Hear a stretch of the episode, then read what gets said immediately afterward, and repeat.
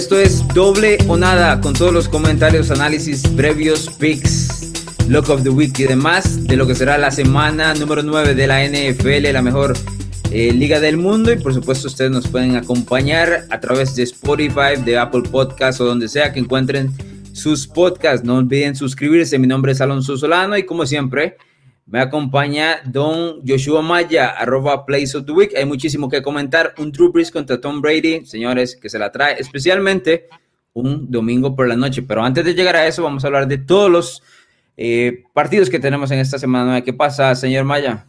¿Qué tal, Alonso? ¿Cómo estás? Qué gusto saludarte. Además, este es eh, la semana previa al, clásico doble o nada, ¿no? Porque juegan los Bears contra los Titans. Entonces, además, este clásico lo vamos a tener solamente una vez cada cuatro años. Entonces, hay que festejarlo también de una u otra manera. Incluso, o sea, incluso yo propongo que, que tu log de la semana sea Tennessee y mi log de la semana sea Chicago. No sé si seas tan valiente. Es que ese spread está alto, pero Podríamos, podríamos dejarlo así, un loco de week cada uno y ese añadido, ¿te parece? Jugamos doble o nada. Va, me late, me late, me late. Es para ver, si, para ver si logra recuperar, eso es todo. Venga, venga.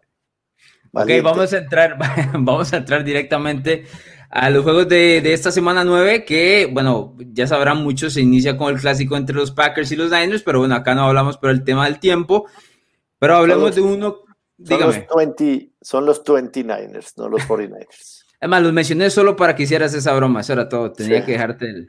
Son los 29ers de San Francisco, un poquito más de medio equipo.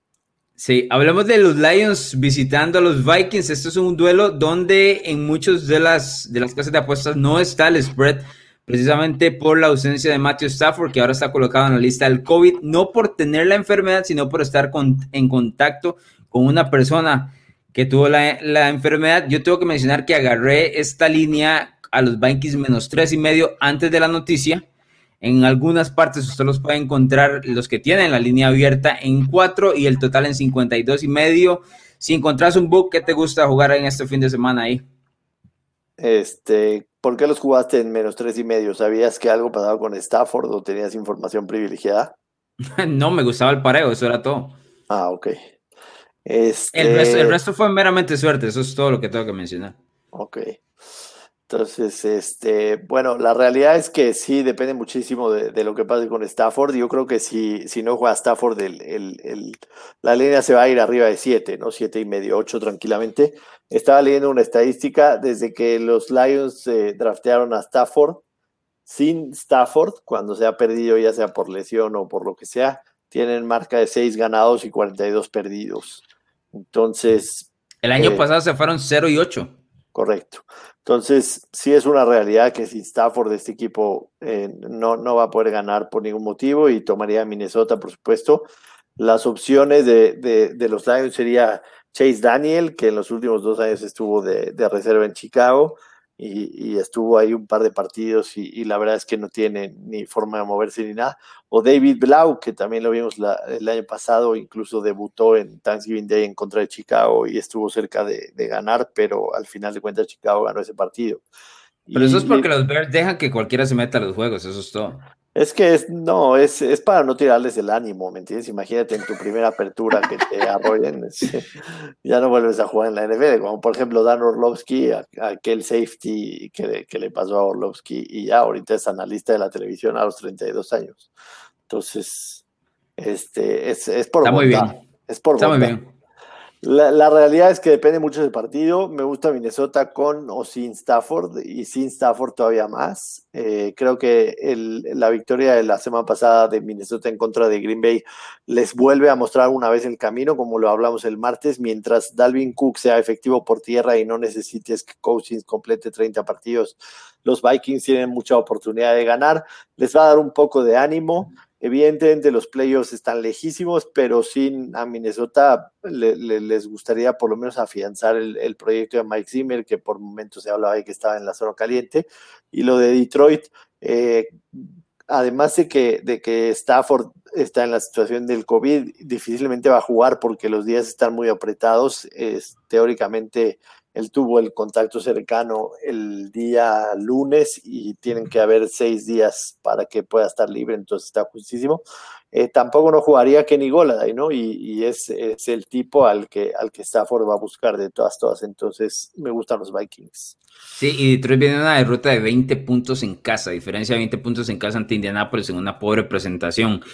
La escuadra de Denver visita Atlanta. En este momento los Falcons son favoritos por cuatro puntos. El total está en 50 y el 63% del dinero entrando hacia los Falcons. ¿Qué te gusta? Pues la verdad no es un partido al que le vaya a apostar, te soy muy sincero, no me llama la atención, pero para la gente que nos está escuchando y, a lo mejor le gustan el tema de las estadísticas, Atlanta está 0-4 ATS y también straight top en casa, no han podido ganar ni un partido en casa y los Broncos casualmente tienen marca de 3 y 0, 3 eh, y 0 ATS eh, de visita y 2-1 straight up, ¿no? Entonces el match pinta para que por lo menos esos cuatro puntos a lo mejor Denver los pueda cubrir si le vas a jugar a Denver vas a sufrir, ¿no? Porque, porque Drew Locke te puede hacer lo que hizo hace dos semanas contra Kansas City, eh, aventar intercepciones a diestra y siniestra, o armar un regreso de, de, 17 puntos como lo hizo la semana pasada en casa en contra de los Chargers. Es un equipo totalmente bipolar que no tiene ningún sello. La, la defensa de Big Fangio todavía no, no da ese paso que todos seguimos esperando después de, de un año y medio y Atlanta viene de 10 días de descanso, jugó la última vez hace, hace una semana, ahorita estamos grabando en jueves en contra de Carolina y se vieron un poquito bien. Julio Jones está siendo más involucrado en el juego, en ese partido tuvo siete recepciones para, para más de 130 yardas, entonces es un, partido que puede pasar cualquier cosa. Yo aquí, sinceramente, no me voy a meter. A lo mejor lo jugaría un poquito el, el, over, pero, pero no es de mis favoritos de la semana, con todo respeto y sinceridad. Sí, el equipo de Denver la semana anterior se termina metiendo al juego contra los Chargers porque los Chargers hicieron precisamente lo que no se debe hacer en la segunda mitad del juego, que fue tener una, una ofensiva predecible, especialmente en el último cuarto. De hecho, los, los estuve viendo los tres últimos drives ofensivos del equipo y en cada una de esas ocasiones, llegando al, al, puro final, era carrera en los dos primeros downs y pase en el tercero. O sea, el clásico, estoy realmente tratando de comerme el tiempo y luego me comprometo en una situación de tercera y largo donde pongo en una situación equivocada mi ofensiva. Ojo, los Chargers son conocidos por no cerrar bien los partidos. ¿Y cuál es el otro equipo conocido por no cerrar los partidos? Los Falcons que es precisamente el rival de Denver. Yo en este caso sí me voy a quedar fuera de este partido, no me gusta ninguno de los dos. No termino de comprar a Drew Locke. Hace un par de semanas lo mencioné en los pensamientos, que me parece que Drew Locke tiene muchísimos aires a Ryan Fitzpatrick y tiene que ver con esa producción de, de lanzar el balón a lo que sea, con la fortaleza que sea y, orando al cielo a ver qué es lo que sucede, ¿verdad? Con, con esos pases. Entonces sigo sin sin comprar al como el mariscal de campo de Denver y no me parece que el equipo en, defensiva sea tan constante o tan fuerte como para poder dominar. Y del otro lado de, Atlanta, como todos sabemos, es un equipo que cuando le pones el dinero encima te decepciona. Así que ese es uno de los partidos donde yo me voy a alejar. Atlanta, la realidad es que Atlanta por ningún motivo se merece dar cuatro puntos y medio ahorita, ¿no? Y ni a Denver tampoco. Entonces, si jugaría algo, jugaría a Denver, pero definitivo son dos equipos que puede pasar lo que quiera y, mejor tirar un volado. Houston visita a Jacksonville, un duelo de la AFC Sur. Estos dos equipos ya se han enfrentado. De hecho, la única victoria de la escuadra de los Texans fue precisamente ante los Jaguars. No va a jugar Gardner Mincho por parte de eh, los Jacksonville Jaguars. En este momento, los Texans son favoritos por 7 puntos en calidad de visitante, 50 y medio el total 62% del dinero entrando hacia Houston, que vamos a jugar. Yo nada, por supuesto. Imagínate, no, me acuerdo ni el nombre del quarterback de Jacksonville y siento que tienen como hace dos meses que no los veo jugar, entonces no sé nada. Eh, es un partido absolutamente de dos equipos muertos, marca de 1-6, Houston no ha ganado ni uno de visita, Jacksonville solo uno en casa. 0-3 against the spread de visita de Houston, 1-2 against the spread de Jacksonville en casa. No me acuerdo el nombre de su quarterback, repito, una disculpa. Jake Luton se llama. ¿Cómo? Jake Luton. Y si quieres ir a la banca, está Mike Lennon, que lo conoces bien. Sí, Mike Lennon, sí, pero no. Y este Luton, la verdad, o sea, me suena más a un personaje de, de, de Marvel o algo así ¿Cómo se llamaba uno? Uno de Marvel. No sé, en realidad suena como a un mariscal de campo creado en Madden, cuando ya avanzas en el tiempo y te, te, salen esos, esos creados por Madden, suena, suena exactamente así. Sí. No, no, no, no pienso yo sinceramente meter mi dinero, no me interesa lo que pase, se me hace un partido total y absolutamente irrelevante, te soy muy sincero. Los dos equipos vienen de semana bye, eh, tienen algunos problemas de, de, COVID y todo eso, no, no, no, sé qué pueda pasar en este partido, no, no tengo nada que agregar, una pena. Más allá de la victoria de Houston, que sí me parece que debería ser el equipo que sale con, la, con el triunfo en este partido, ya ganaron el primer duelo y dominan regularmente al equipo de Jacksonville. Sí, sí creo que el spread por ser tan alto y estar jugando en Florida se complica para, para atacar al lado de Houston, que, por supuesto tiene mucho mejor mariscal de campo, pero hay una defensa eh, relativamente mejor, por así mencionarlo. Creo que hecho Watson va a tener tiempo, pero estoy de acuerdo, no es un partido donde uno le vaya a poner muchísimos pesos. Eh, claramente sí tengo que mencionar que por ahí si se, si se me antoja ya cerrando eh, once y media de la mañana, cerca del, inicio del, de esta semana nueve, tal vez le, le, tire algo de dinero, pero nada, nada impactante para así mencionar. Más que todo por el tema de, del vicio que llaman, ¿no?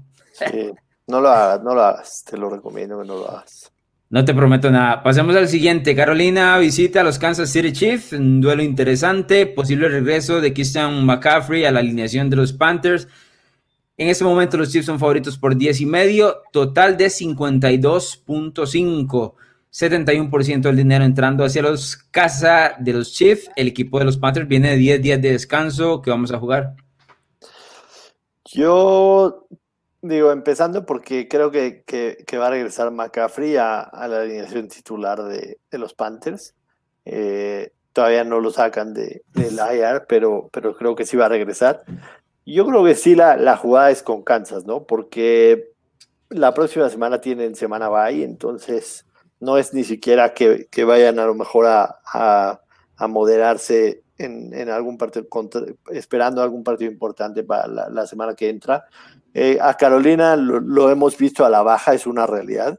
Ha sido un equipo de rachas, empezó perdiendo dos, continuó ganando tres y de nueva cuenta eh, tiene dos perdidos.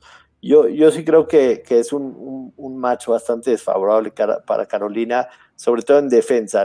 Carolina no tiene todavía una defensa en, personal para poder frenar a para poder frenar a, un equipo como Kansas City. La semana pasada lo vimos en contra de, de Atlanta, ¿no? Atlanta, a pesar de que, de que Ryan no tuvo pases de anotación, les, les movían el balón con bastante facilidad en, en, un campo que estaba lloviendo y demás. Entonces, no creo que esta defensa de Carolina sea capaz para, para detener prácticamente ningún drive a Kansas City y en algún momento el, spread se va a abrir. A lo mejor el over podría ser una, una buena jugada. A final de cuentas, McCaffrey y Bridgewater pueden tener ahí un, un par de buenas acciones. Solamente estar atento al, al, tema del clima, ¿no? La semana pasada me pasó a mí que, que, me gustaba el martes, miércoles mucho el over de Cleveland en contra de Raiders y cuando se va acercando el partido te enteras de que van a jugar a la mitad de un huracán. Entonces, estar al pendiente del clima en, en Kansas City y, y, creo que podría ser muy bueno meter a Kansas City en, en un teaser, por supuesto, y también el tema del over. Sí, en ese momento el teaser lo bajaría a cuatro y medio, cual es, es bastante está bastante bien para agarrar a la escuadra de los Chiefs, que me parece, lo hemos hablado en diferentes podcasts, es, lo seguimos manteniendo como el equipo superior al resto dentro de la NFL. La defensiva de Carolina, lo que ha mostrado en las últimas semanas, a pesar de no recibir tantísimos puntos tampoco, me parece que es más adecuado a lo que uno estaba esperando al inicio del, del año. Las tres victorias que tuvieron sobre los Chargers, Cardinals, y Falcons en su momento eh, se salía de la expectativa real de, de, lo que uno tenía sobre el equipo iniciando la temporada 2020. Esto ya va como más atado a lo que uno eh, tenía pensado, especialmente porque la defensiva, de hecho, eh, Matt Rule en, en, el draft 2020, lo, las siete rondas las, las, utilizó en el costado defensivo, es decir, tiene hombres muy nuevos en esa parte, entonces todavía el tema de la química sigue estando como un, una moneda al aire. Yo, coincido contigo, esto es un spread alto, lo cual significa que un teaser juega bastante bien a, cuatro y medio para el equipo de los Chiefs. También bajaría ese, esos puntos para jugar el over. Así que creo que Kansas City gana, se va al, al bye week tranquilo. si no me equivoco, un par de semanas tiene que enfrentarse a Tampa Bay, que también tiene que estar interesante ese juego. Así que esa es la jugada en, en, este partido. El otro duelo que es bastante interesante, en este caso Seattle visita a Buffalo. El equipo de Seattle viene de victoria tranquila ante San Francisco y Buffalo tuvo que sufrir ante New England la semana anterior. Los Seahawks son favoritos por tres puntos. Seattle está visitante, 55 el total entre ambos, 71% del dinero entrando hacia los Seahawks. ¿Qué vas a jugar? Me, me, gusta mucho Seattle, te soy muy sincero, a pesar del tema del horario, que, que para ellos eh, es a las 10 de la mañana el partido y, y, que tienen que viajar de costa a costa a Búfalo.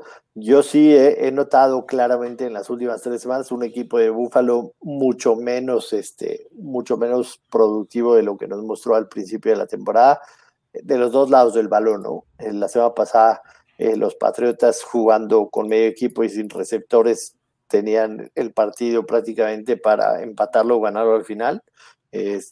sabemos todos el, el fumble de Cam Newton y Buffalo no, no ha sido el mismo, no ha sido el mismo que vimos al principio. Josh Allen ha dejado de ser el mismo. Yo creo que, que aquí Russell Wilson puede anotar 37 puntos, 35 puntos y, y, será muy difícil que jugando Josh Allen como, como lo ha hecho, a pesar de que, que, seguimos sin confiar todavía en pleno en la defensa de Seattle, ¿no? Pero es posible que a lo mejor Jamal Adams esté de regreso y es una, es una adición importante, además de Carlos Dunlap, que podría ya jugar.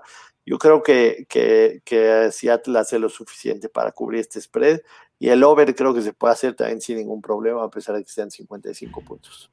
El tema que me preocupa de Seattle en este juego tiene que ver con un tema de clima, específicamente porque ya estamos entrando en noviembre y en Buffalo se pone a veces complicado en los domingos. ¿Y Seattle es Hawái o qué?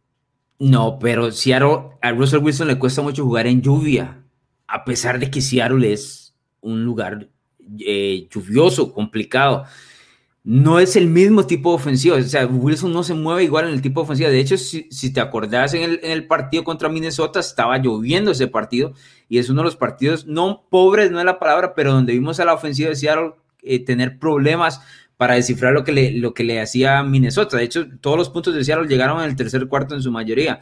Entonces, eso es lo que me complica un poco para el tema del over. No confío, por supuesto, en lo absoluto en Buffalo ni en, ni en Josh Allen. Tiene dos partidos sin lanzar touchdown. Ha dado un par de pasos para atrás. Y cuando digo un par de pasos para atrás, no era que su nivel eh, hubiese crecido muchísimo. Digamos, se mostró a un punto donde, ok, muchos dijeron, ok, hay una mejoría en el tercer año de Josh Allen, pero creo que lo coronamos o le coronamos esa mejoría demasiado temprano porque está regresando al punto que ya conocemos de, de, Josh Allen de las primeras dos temporadas, donde ni siquiera completaba el 60% de sus pases y demás. Yo me voy a quedar con los hijos cubriendo el spread, pero no me voy a ir por el over, por el tema que te mencionaba. Creo que la ofensiva de Seattle hace puntos, no estoy seguro que la, la ofensiva de Buffalo pueda mantener el ritmo. Creo que esto es una victoria de Seattle y, y se mantiene ahí en el tope de la NFC. ¿Algo más, señor Maya? Nada, pasemos al clásico doble o nada, por favor. Los Chicago Bears visitan a los Tennessee Titans, dos equipos que han estado, eh, que vienen de derrota en las últimas dos semanas. En este momento los Titans son favoritos por seis y medio y el total está en 47, 52%. Es decir, esto está muy dividido. Está yendo el dinero hacia los Bears. dígame, señor Maya, ¿cómo ganan los Titans este partido? O como no era así la pregunta. ¿Cómo van a los Titans? Mm, dos con, con, con, dos situaciones. Uno, presionando a Nick Foles, que si en este partido la, la, la defensa, los frontales de, de, los Titans no presionan a Nick Foles, no van a presionar absolutamente a nadie. Y te voy a decir por qué. Hay cuatro líneas ofensivos de Chicago entre lesionados y con COVID. Esta semana no tenían literalmente nadie con quien entrenar, incluyendo van a meter a un novato de séptima ronda como, como, como, guardia, como guardia izquierdo, me parece. Este, el centro no está, el centro suplente también, este, también está lesionado, o con COVID, una de las dos. Chicago no va a tener literalmente nada de experiencia en esa línea ofensiva. Entonces, si Tennessee no logra presionar a Foles en este partido, no van a presionar a nadie en esta temporada. Te cuento algo antes, te cuento algo antes de que sigas. Sí. La semana anterior, los Cincinnati Bengals tenían cuatro suplentes en la línea ofensiva y los Titans registraron cero capturas. Entonces, no tengo buenas expectativas en esa situación, la verdad. Sí, bueno, yo creo que debería ser todavía más fácil esta semana en, en ese pareo para los Titans, pero esa es una. Y dos, Derrick Henry. Sinceramente, no creo que por aire Tannehill pueda hacerle demasiado a cómo está jugando la defensa secundaria de Chicago, que es la parte, digamos, más sana del equipo. Eh, Jalen Johnson está jugando bien, Kyle Fuller, como siempre, cumplidor. Y por supuesto, tiene ahí dos safeties que, que están haciendo bien las cosas, como Eddie Jackson y Gibson. Además, el Nickel también está jugando bien la secundaria de Chicago. Yo creo que este partido, para que Tennessee lo gane, tiene que ser todo Derrick Henry, insistir, insistir, insistir hasta que rompa esa, esa defensa. Y, y, y, de esa manera Tennessee pueda ganar este partido por lo que te comenté, veo, veo complicado que Chicago pueda hacer algo, te soy muy sincero. Eh, la, esa línea ofensiva no le va a dar a Chicago para correr y, y, no confío tampoco en Foles para, para lanzar mucho, ¿no? Como ya lo platicamos el martes. ¿Crees Pero, que en algún momento vamos a ver a Trubisky en ese partido no? No, Trubisky, está, su, Trubisky se lesionó, entró, entró. Sí, yo lo vi, pero está fuera del partido. Sí, El tema del hombro tiene. Sí, de hecho está en Los Ángeles hoy viendo a un doctor, parece que es la misma lesión que, que tuvo el año pasado que lo alejó dos o tres partidos, entonces ni siquiera va a estar disponible. Eso es porque lo estuviste llamando, lo estuviste llamando sí. con la vibra, entonces ya dije, no, este, me voy. Es que también Matt Nagy se le ocurre usar a Trubisky de Taysom Hill, ¿no? Y, sí, sí, sí, y sí. las cosas se vuelven locas aquí, entonces. Pero, pero repito, Tennessee no puede presionar y tampoco su defensa ha sido buena, entonces a lo mejor Chicago, a lo mejor Chicago cubre esos seis y medio puntos. Sí, a mí pero, se me hace una línea muy alta, la sí, verdad. Pero, pero, no creo, sinceramente, que, que, Chicago gane el partido esta vez porque, porque están muy cortos de, de personal. Pero me, hasta hace, hace un mes atrás me, me dijiste, vámonos ah. a Tennessee a ver el partido, no sé qué carajo, le apostamos la, la casa y el carro. Y bueno, no sé yo, que iba, yo que iba a saber que se iba a contagiar mi equipo y la otra mitad lesionarse. No, no, no sabía, no soy pitonizo. Yo sigo el número muy alto, la verdad. Seis y medio me parece muy alto. Me parece que este es un spread de cuatro, cuatro y medio a lo más. Eh, la defensa de los Titans ha sido pobrísima, especialmente las últimas dos semanas. Lo de la semana anterior ante Cincinnati, de lo peor que he visto el equipo en, no sé, las últimas dos temporadas. Honestamente, que también tiene que ver un poco con la identidad de Tennessee. Se echa unos partidazos cuando tiene rivales al frente y cuando tiene el rival más pobre, se va a su nivel y si puede ir un par de escalones más abajo, créame que, que este equipo lo hace. Eh, tuvieron este cambio con el, el, jugador de los Chargers, se me escapa el nombre ahorita, eh, y cortaron a Jonathan Joseph, que ya está veterano y estaba un par cortaron, de pasos atrás. Cortaron a Vic Beasley también, ¿no? El problema es que esa relación nunca, nunca se desarrolló. Fue una relación que inició con el pie izquierdo de entrada. Beasley se perdió los campamentos de entrenamiento y de hecho las primera, la primera semana y media Tennessee, el equipo en general ni sabía dónde estaba. O sea, no lo habían encontrado. Entonces era una relación de alto precio con problemas de, de inicio y que no estaba dando ningún tipo de resultado. Entonces el equipo tenía por, por qué pagarle y me imagino que en las siguientes semanas lo termina cortando y me parece que es una buena decisión. Tampoco eh, leí por ahí que va a jugar ya Devon Clowney, que también está lesionado. No que, no que haya hecho mucha diferencia, pero bueno, es un detalle ahí que hay que mencionarlo. Eh, sí me parece que el número de seis y medio es, es bastante alto, pero bueno, yo lo tengo el lock of the week porque, porque así me obligaron, pero ahí lo vamos a tener para más adelante. Creo en la victoria de Tennessee, eso sí, tengo que dejarlo muy claro. Creo que salimos con el triunfo. Con o sin línea ofensiva de Chicago, ah, eso, se lo, eso se lo tiro ahí, solo para que lo sepan. Ay, sí, bueno. Pasemos al siguiente, Baltimore. Baltimore visita Indianapolis. El equipo de los Ravens viene de derrota ante Pittsburgh. Indianapolis de victoria de 20 puntos de diferencia ante los Lions. El equipo de los Ravens está favorito con, por uno y medio y el total en 47.5. 72% del dinero entrando hacia los Ravens de visitantes. Este me imagino que lo vas a jugar. Me, me, me, gusta, me gusta mucho este partido, te soy muy sincero. Eh, el, el, tema de los pareos es, es fantástico porque mmm, Baltimore difícilmente va a correr lo que corrió la semana pasada en contra de Indianapolis. Eh, es, es, una buena defensa de Indianapolis, sobre todo por tierra. Eh, Darius Leonard está de regreso ya y la semana pasada fue factor absolutamente en contra de Detroit. No va a ser para nada fácil para Baltimore mover el balón a menos de que Lamar Jackson empiece a jugar otra vez como, como un coreback eh, que también sabe lanzar, ¿no? Que se queda en, en la bolsa de protección y puede lanzar, pero Indianapolis no le va a dar mucho tiempo. Eh, es una realidad que el cuerpo de receptores de Baltimore no convence absolutamente a nadie, ¿no? Ni Snead, ni Hollywood Brown, ni nada. Básicamente cuando va por aire, su único target seguro es este, el cerrada Mark Andrews. Entonces, es un buen match.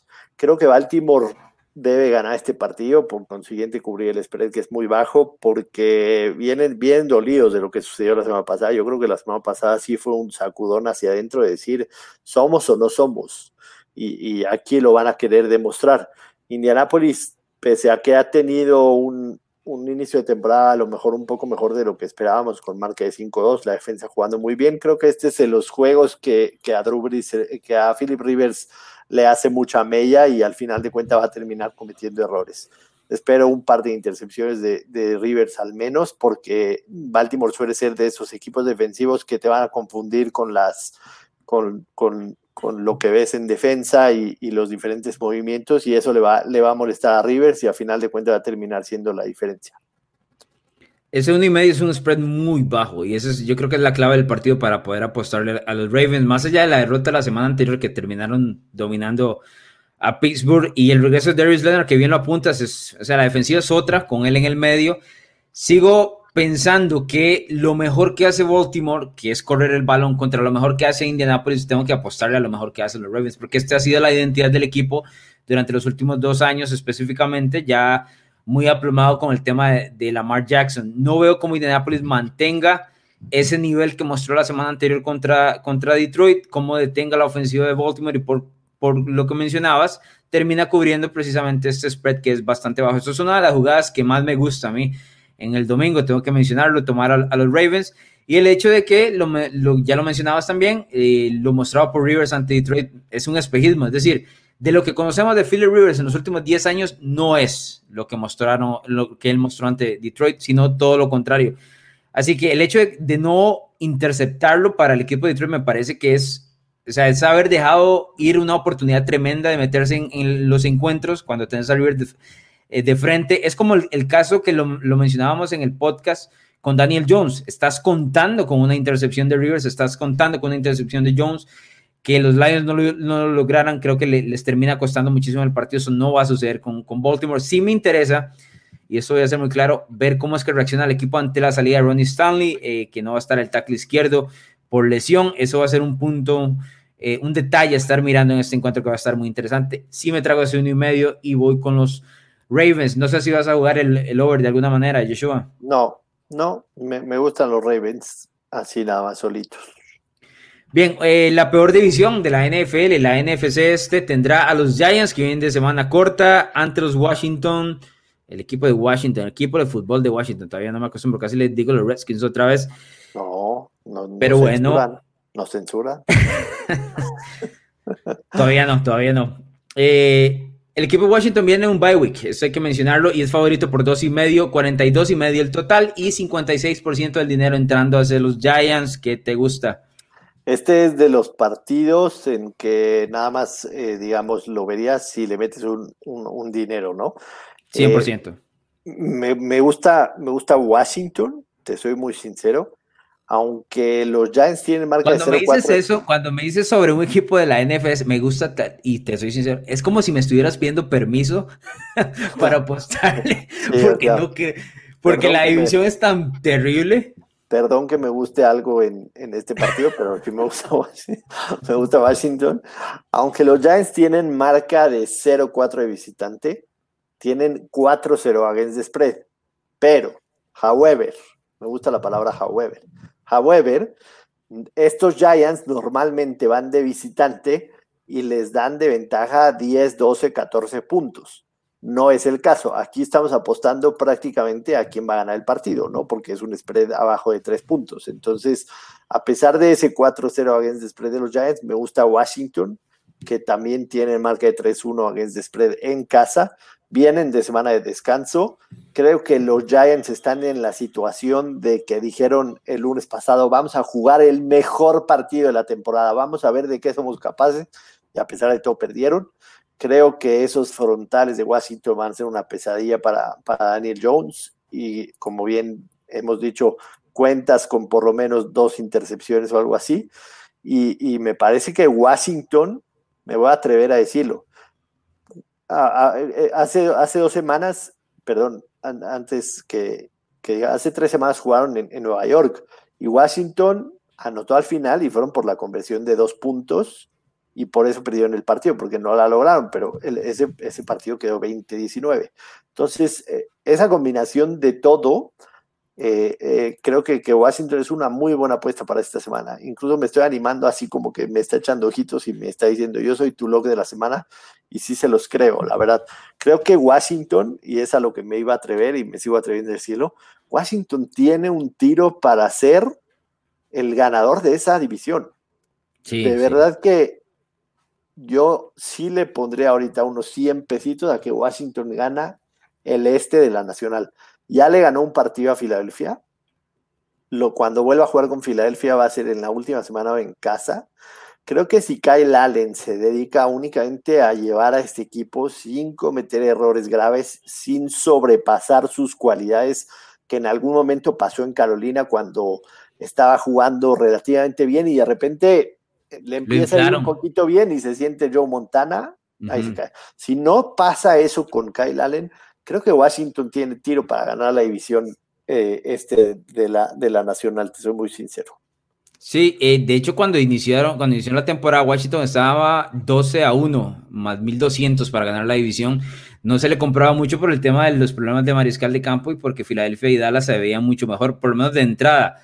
Ahora en el presente, esa división está para quien la quiera tomar y Washington en las últimas semanas se ha visto como más sólido. Tiene un muy buen entrenador en jefe y un, cuerpo de frontales brutal, que fue lo que terminó arrasando a Dallas. Yo también me voy a quedar con ese dos y medio. De hecho, a mí me toca escribir tres Lock of the Week todas las semanas para un cliente en inglés y Washington está entre esos de esos tres. Eh, me voy a comer, comer esos dos y medio. Yo me voy a quedar con el equipo de fútbol de Washington el equipo de Nueva York, creo que me parece que ese dinero que está entrando, el 56% que, ya mencionamos que está, entrando por Nueva York, es el error que comete usualmente el público al quedarse con lo último que vio en la televisión, que es precisamente lo que le mostraron con Tampa. Pero la NFL no funciona de esa manera y creo que ahí es donde están cometiendo el error. Estoy viendo este, los momios para ganar la, la división este de la NFC.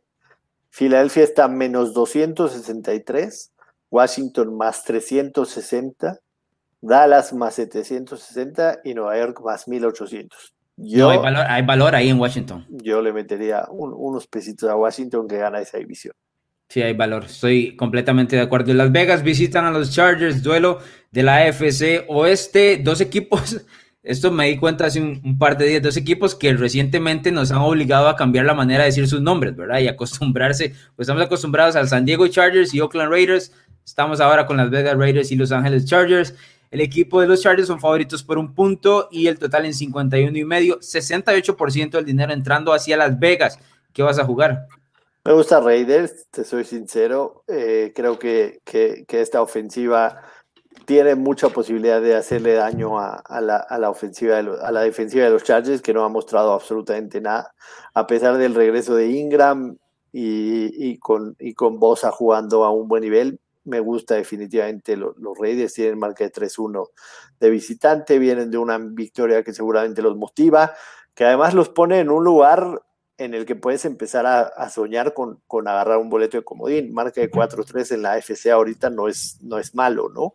Y, y, me parece que sí, lo de los Chargers la semana pasada debe ser bastante desmotivante, por más que haces todo para poner una buena ventaja, que, que tu defensa no la pueda mantener y que no tienes apoyo de las laterales, ¿no? Este sí es un tema ya eh, importante en contra de Anthony, Anthony Lynn, incluso en la conferencia de prensa post partido la semana pasada en contra de Deme le cuestionaban si él creía que, que en algún momento lo podían, lo podían cortar y dijo, eh, hay, hay razones, hay motivos, en, solamente este, siete partidos han perdido tres ventajas de 17 puntos, cuando el resto de la NFL lo ha hecho en 4 de 56 oportunidades. Estás hablando de un equipo que está mal manejado, porque si te pasa una vez, pues a lo mejor lo entiendes, mucho importa el rival. Pero en este caso no lo era, ¿no? O sea, Denver no es ese rival que, que, consideras que puede hacer eso y lo, lo termina haciendo. Yo creo que, que Las Vegas debe ganar este partido pero, pero sobre todo me gusta el over. Aquí te soy muy sincero, creo que, que Herbert también va a hacer algo de daño a, la secundaria y,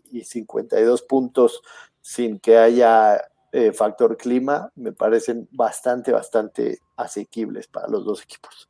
Me gusta el over, estamos de acuerdo ahí, pero sí vamos a ir en contra aquí, porque yo veo a los Chargers ganando este partido y cubriendo esa línea de un punto. Uno de los detalles que, que tal vez no se habla lo suficiente es lo ineficiente que es la defensiva de los Raiders en general.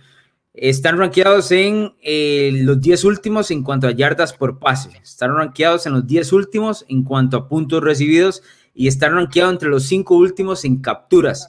Es decir, el equipo no cubre bien el pase, no presiona al mariscal de campo y recibe muchísimos puntos. La ofensiva de los Chargers me parece explosiva, le ha costado cerrar los encuentros, estoy completamente de acuerdo, pero ojo a los encuentros que le ha costado cerrar, o sea, fueron contra Tampa Bay, contra New Orleans y contra Kansas City, quitando de lado la semana anterior contra Denver, que claramente no está en ese nivel.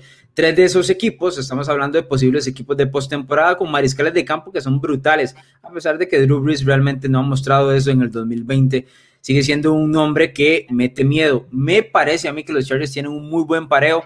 Keenan Allen y Mike Williams están reventando con Justin Herbert en esta temporada. Yo me voy a quedar con los Chargers, creo que ganan ese duelo en casa y por ende cubren un spread que es bastante bajo. En algunos books hasta lo vi en un pick en este encuentro. De hecho, ya lo tomé en un par de ellos, así que ya llevo los Chargers con todo. Joshua Maya, quiero decirle que aquí estamos en contra. Me parece bien, me parece bien. Yo también ahorita lo veo en, en pique, mi ven cero. Así que es literalmente al que gane este partido, que digo, es eh, en, un campo espectacular, en donde no hay aficionados, en donde prácticamente este, los dos están en su, en su hábitat natural en California. Así que interesante partido en el oeste de la AFC. Ya que hablaste de interesantes, el duelo entre Miami y Arizona me parece uno de los más interesantes de esta semana 9. La escuadra de los Dolphins luego de su victoria ante los Rams, precisamente un rival de división de los Cardinals, y el equipo de Arizona que viene de bye week luego de vencer a Seattle hace un par de semanas. En este momento, Arizona es favorito por cuatro y medio y el total en 48.5, 62% del dinero entrando hacia los Cardinals que vamos a jugar. Bonito partido, la verdad, coquetón, así Tua Tagovailoa en contra me gusta me gusta esa palabra. El coqueto de Tua en contra de, de Kyler Murray. Eh, básicamente una radiografía de los dos equipos en, en las mismas marcas, digo, independientemente del récord 4-3 y 5-2, pero Miami 2-1 de visita, Arizona 2-1 en casa, Miami 2-1 against the spread en contra eh, de visita, Arizona 2-1 against the spread en casa, y los dos tienen 5-2 against the spread. Entonces son equipos bastante parejos en, el tema de las estadísticas relacionadas a las apuestas. Yo, yo mm, nos quedamos, no solamente yo, nos quedamos con la duda de qué puedes, qué puede ofrecer Tua, ¿no? Este, cada semana. la verdad es que la semana pasada fue un espectador en, en primera línea, en palco preferencial de lo que fue el partido. Eh, la defensa y los equipos especiales le dieron una ventaja de 28-7 en la primera mitad y lo único que tenía que hacer en la segunda mitad es entregar el balón para un par de carreras y quizá lanzar sin cometer errores para evitar el regreso de los Rams. Del otro lado, Arizona viene de una semana de descanso, además de, de, una victoria que, que, que, debe motivarlos mucho. Están en, en, puestos de playoffs ahorita, como uno de los, de los equipos comodines, y todavía tienen un, tiro para poder ganar esa división, porque, porque al final de cuentas ya le ganaron una vez a Seattle, entonces estamos hablando de que están medio partido atrás. Yo creo que este partido lo, necesita más eh, Arizona ganar, ¿no? Miami sí creo que todavía, a pesar que ha dado buenos, buenos partidos, Miami creo que está en, en, en una temporada en que todo lo que venga es bueno, ¿no? Lo positivo hacia adentro, pero no en esa obligación de tener que, calificar a playoffs. Obviamente los jugadores sueñan con eso y Brian Flores lo va a querer, pero sí aquí Arizona se ve, lo, lo, siente, lo palpa un poco más cerca, pero yo no estaría dispuesto a dar los cuatro y medio, te soy sencillo, sobre todo porque creo que, que Tua nos debe mostrar todavía lo que puede. Eh, se me hace un partido en el que a lo mejor se apostaría sería el over, pero, pero nada más lo voy a ver por, por pura pasión. Pero aquí, aquí, no, aquí no vemos solo partidos, yo Maya, aquí hay que meterle casa y carro a todos los partidos. No, como a todos, no. Acuérdate que yo tengo cinco hijos y a cada uno hay que. No, pero no te estoy pidiendo que apuestes a los hijos, solo la casa, eso es todo. Ah, no, bueno. hay que darles de comer un fin de semana malo y ya, ya se, quedaron sin estudiar. a mí me parece que este partido. A mí me parece que este, este partido, el 48 y medio, me parece que está un par de puntos abajo. Este es un partido de 50-51, me parece, en cuanto al total. Eh, creo que están valorando muchísimo la defensa de Miami, lo cual está bien, es una muy buena defensiva pero no están valorando el pareo de Arizona, porque nos estamos quedando con lo que mostró la defensiva de los Dolphins contra Jared Goff, que Jared Goff es un mariscal de campo de los, de los jóvenes, pero con estilo viejo. Es decir, es un mariscal de campo que tiene que estar en la bolsa de protección sin mucha movilidad y que no sabe salir e improvisar. Y eso lo terminó aprovechando la escuadra de los Dolphins eh, la semana pasada. Claramente, Kyler Murray no es ese jugador. Puede improvisar, puede correr. De hecho, eh, muchos de los las jugadas a, el, a, nivel ofensivo, el esquema se presta para eso y están diseñadas para eso. Yo creo que este es un partido donde los dos equipos eh, llegan o sobrepasan los 25 puntos, lo cual nos termina haciendo cobrar el over.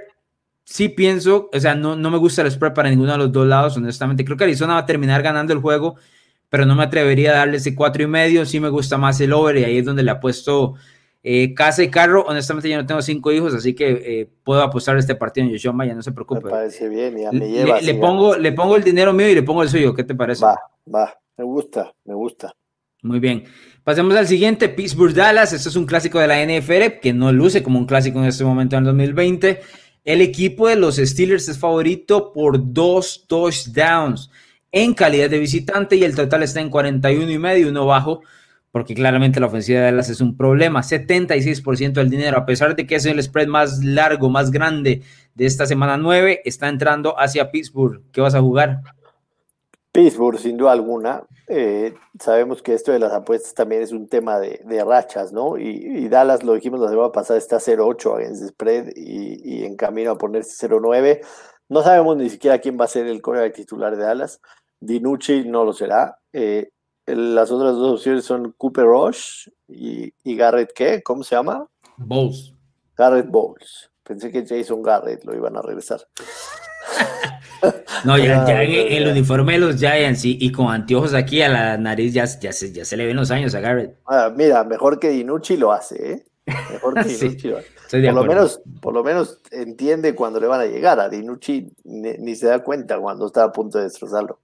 Yo, yo sí me voy a quedar con Pittsburgh, te soy sincero, a lo mejor comprando por ahí medio punto, pero estás hablando de los dos equipos más polarizados en este momento, ¿no? Dallas es argumentablemente, después de los Jets, el peor equipo de la NFL actualmente, y, y, Pittsburgh tiene marca invicta y además es el mejor equipo against the spread, tiene 6-1 against the spread, 3-0 de visita, Dallas está 0-4, obviamente, en casa against the spread, entonces hay que ir con, con el equipo que está cumpliendo, ¿no? el eslogan por ahí dice, los buenos equipos ganan, los mejores equipos ganan y cubren el spread, así que vamos a, vamos a ir, se, escucha mejor en inglés, la verdad. Good team wins, a great team cover. Entonces, así dice el eslogan, vamos a ir con Pittsburgh, pero evidentemente un partido con una disparidad absoluta. Quien, sea que vaya a ser el coreback de, Dallas va a sufrir con ese defensa de Pittsburgh un horror absoluto. Horror la, absoluto. La semana pasada te mencioné que no le tenía miedo al, spread de Kansas City, no sé si te acuerdas, contra los Jets. Y el punto era que tenían una muy buena ofensiva, pero para cargar un spread tan grande se necesita una buena defensiva. Y eso es lo que carga el equipo de los Steelers. En este caso, el pareo de la mejor una de las mejores defensivas de la NFL contra el que estamos hablando aquí, cuarto, quinto mariscal de campo de Dallas en la temporada 2020, o sea, tiene que ganar Pittsburgh lo más sencillo posible. Lo único que me deja dudas no es el número ni siquiera, de hecho debería ser un número más amplio, es el esfuerzo de Pittsburgh, eso es todo. Es la única duda que tengo, porque el equipo de los Steelers es una escuadra que hemos visto eh, durante las primeras semanas, es, es un equipo de mitades y a veces no aplica el hecho de jugar los 60 minutos que necesitan los grandes equipos. Es la única, el único cuestionamiento que le tengo a este partido, pero muy seguramente para el domingo le ponga y, termine yéndome por ese menos 14. Esos cuestionamientos en la, en la NFL o en cualquier deporte, pero, pero en el tema de apuestas se le llaman sandwich games, ¿no? En los que tienes un juego importante el anterior que te hizo desgastarte, como es el caso de Baltimore, y que a lo mejor piensas un poquito en lo que viene. No viene algo tan difícil para Pittsburgh, es Cincinnati, pero sí, a final de cuentas es un duelo divisional, ¿no? Entonces, por tu cabeza sí puede pasar este partido, a lo mejor irlo ganando por 17, 16 puntos, 20 puntos, bajar un poco el acelerador y que al final Dallas te haga un backdoor cover y eso es lo que hay que cuidar, pero, pero siendo muy sinceros, Pittsburgh jugando a medio gas es mucho mejor que este Dallas, ¿no? O sea, a medio gas. Entonces, yo, yo sí tomaría el spread con los Steelers sin problema.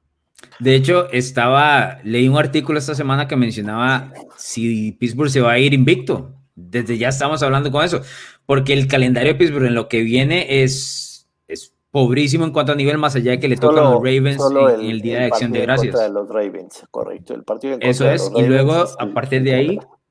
Sí, ahorita un parle Pittsburgh que no gana ni que Pittsburgh que se va invicto y, y Jets que no gana ninguno, a lo mejor todavía paga, paga, bien. Sí, y, vale algunos pesitos ahí de, de, sobra, me parece que está bien. Pasemos al duelo doble o nada, regularmente la semana, del eh, domingo por la noche. Es el mejor partido de la semana, eso es sin duda. Y el tope de la NFC Sur va a estar en juego cuando los New Orleans Saints visiten a los Tampa Bay Buccaneers. Este duelo ya lo vimos en semana 1 cuando los Saints ganaron ese partido, pero como llegan en ese momento es bastante distinto a lo que se vio en esa primera semana. En este momento los Buccaneers son favoritos por cuatro puntos y el total está en 50 y medio. Sin embargo, 63% del dinero está entrando hacia los puntos, es decir, hacia los New Orleans Saints. ¿Qué vas a jugar? Nueva Orleans, no, eh, no, Nueva Orleans no. a ver, otra vez, corte y corte, corte y, no queda. Vuelve a preguntar. corta, dale. ¿Qué vas a jugar? Tampa Bay, 100%. no, sí, definitivamente te lo he dicho en, los podcasts anteriores. Yo no estoy comprando a estos, a estos Santos de en lo absoluto. Eh, entiendo que, que, la ofensiva, teniendo solamente a Drew Brees y a uno de los playmakers en estas últimas semanas ha sido Alvin Camara, a veces les, les es suficiente, ¿no? Les fue suficiente para ganarle a Chicago, les es suficiente para ganarle a Carolina, pero sigo sin comprar este equipo y sobre todo en defensa, ¿no? Y la defensa secundaria. Y, y para mí, este es el, el, mayor, la mayor disparidad entre, entre lo que nos puede ofrecer este partido. Yo creo que Tom Brady puede hacer pomada a esa secundaria de, de los Santos de Nuevo Orleans. Evidentemente, el primer partido que jugaron en la temporada que fue el único que ha jugado Michael Thomas hasta el momento, que ni siquiera fue factor tampoco. Tom Brady le, le, costaba un poco de trabajo todavía entenderse con sus compañeros. La realidad es que hoy es muy distinta. Sí ha tenido partidos en los que ha, ha estado frustrado por lo mismo. El partido contra Chicago sobre todo y la primera mitad en contra de los Giants, pero de alguna otra manera lo resolvió. Y aunque no va a estar Chris Godwin, tentativamente va a estar Antonio Brown. Y creo que Antonio Brown, aunque juegue la mitad de los snaps, va a ser factor, ¿no? Porque vas a tener ahí a Evans, vas a tener a Scotty Miller, va a tener a, Gronkowski, el otro a la cerrada Cameron Braid, que de repente aparece, y tiene dos novatos que juegan bien, que son rápidos, y lo que juega Antonio Brown, creo que, que Brady con esta secundaria de los Saints puede hacerles demasiado, demasiado daño. Es un partido de revancha, es un partido en el que si gana Tampa Bay se va a enfilar clarísimamente a ganar la división, porque estaría ya prácticamente un, un juego y medio arriba de, de los Santos de Nueva Orleans. Y creo que, que, que, que Tom Brady en casa, que ahora su casa es Tampa Bay, con, con poquitos aficionados, en prime time debe de, brillar en este partido. Hay que recordar que estos dos están mano a mano prácticamente en, la lucha esa por, por quién tiene más pases de anotación en la historia. Eh, ahora Tom Brady. temporada regular. Sí, en temporada regular. Tom Brady está arriba por uno, ¿no? Y, creo que, este partido sí va a ser un tiroteo, absolutamente va a ser un tiroteo. No sé por qué la línea del over-under bajó tanto, según aquí el, registro que tenemos bajó de 55 a 50. Espero que no sea un tema de, clima nada más, pero me encanta, me encanta Tampa Bay el, el, momio para, para jugarlo. Regresa Michael Thomas, regresa Manuel Sanders y eh, pues Drew Brees ha estado en las laterales durante los entrenamientos por un problema de hombro. De hecho, se ha mencionado que eh, no es que se va a perder el juego, pero no hemos llegado hasta ese punto, pero ya hay cuestionamientos de que si en algún momento veríamos a James Winston, no creo que lleguemos a eso, honestamente. Lo que sí tengo que mencionar antes de entrar al duelo, digamos, hablar de, de lo que yo voy a elegir y que voy a tomar, que me llama la atención el tema de los touchdowns, porque cuando estaban el año pasado me parecía que Brice tenía mejor oportunidad de llevarse eh, en general la cantidad de touchdowns en su carrera. Se veía más entero, se veía una situación mucho mejor que Brady en New England en su momento. Estaba anotando touchdowns, los Saints se veían como equipo favorito hacia el Super Bowl, caso contrario de los Patriots que no tenía, Brady no tenía quien lanzarle, ni mucho menos. Y eso en, en, una cuestión de dos meses en la temporada 2020 se le ha dado vuelta completamente. Ahora la situación eh, parece que le pinta muy bien a Tom Brady, eh, tiene jugadores, tiene armas, nuevo equipo y demás, y se ve fresco. Al contrario de Drew Brees, que no se ve fresco. De acuerdísimo, total y absolutamente. Totalmente. Bien, te voy a decir mi jugada aquí. No me voy a ir por el spread. Creo que Tampa Bay lo gana. El spread no me encanta. Sí me voy a ir por el total. Ya lo mencionabas. Eh, bajó muchísimo, 50, 50, y medio. Yo veo al equipo de Tampa Bay llegando o anotando más de 30 puntos. Y creo que eso va a terminar jalando también a New Orleans, lo cual significa que va a ser lo que mencionabas, un tiroteo. en la semana 1, a pesar de la diferencia que hubo con la victoria de New Orleans, los dos equipos pusieron suficientes puntos. Creo que esto va a terminar siendo similar. Me voy a quedar con la victoria de los Buccaneers. Creo que son mejor, eh, mejor equipo, son más completos. Y bien explicabas algo que ya hemos mencionado en otros eh, podcasts, la defensiva secundaria de New Orleans es un problema y no lo han podido resolver lo cual me deja muchísimas dudas porque es que son, me parece que son equipos completamente distintos a la semana 1. Totalmente, 100% de acuerdo Bien, pasemos al último. New England visita a los New York Jets. ¿Es obligatorio? ¿Productor? es ¿Productor es obligatorio? Sí, es obligatorio. Es obligatorio, señor Maya, es obligatorio. Siete y medio le están dando a los New England Patriots como favoritos, total de 42. 62% del dinero entrando hacia New England. ¿Qué vamos a jugar de este partidazo de Monday Night Football, señor Maya? Eh, un, teaser, un teaser que gana Nueva Inglaterra y las bajas. Eh, esa es la jugada del partido. No opino nada. Los Jets son uno de los peores equipos de la historia de la liga, literalmente. Eh, equiparados a aquel Detroit que no ganó, aquel Tampa Bay que no ganó, aquel Cleveland que no ganó es, es de los peores equipos en la historia de la NFL, así de claro. Y Nueva Inglaterra con nada debería de ganarles. Con nada. Muy bien. Lock, of the Week, señor Maya.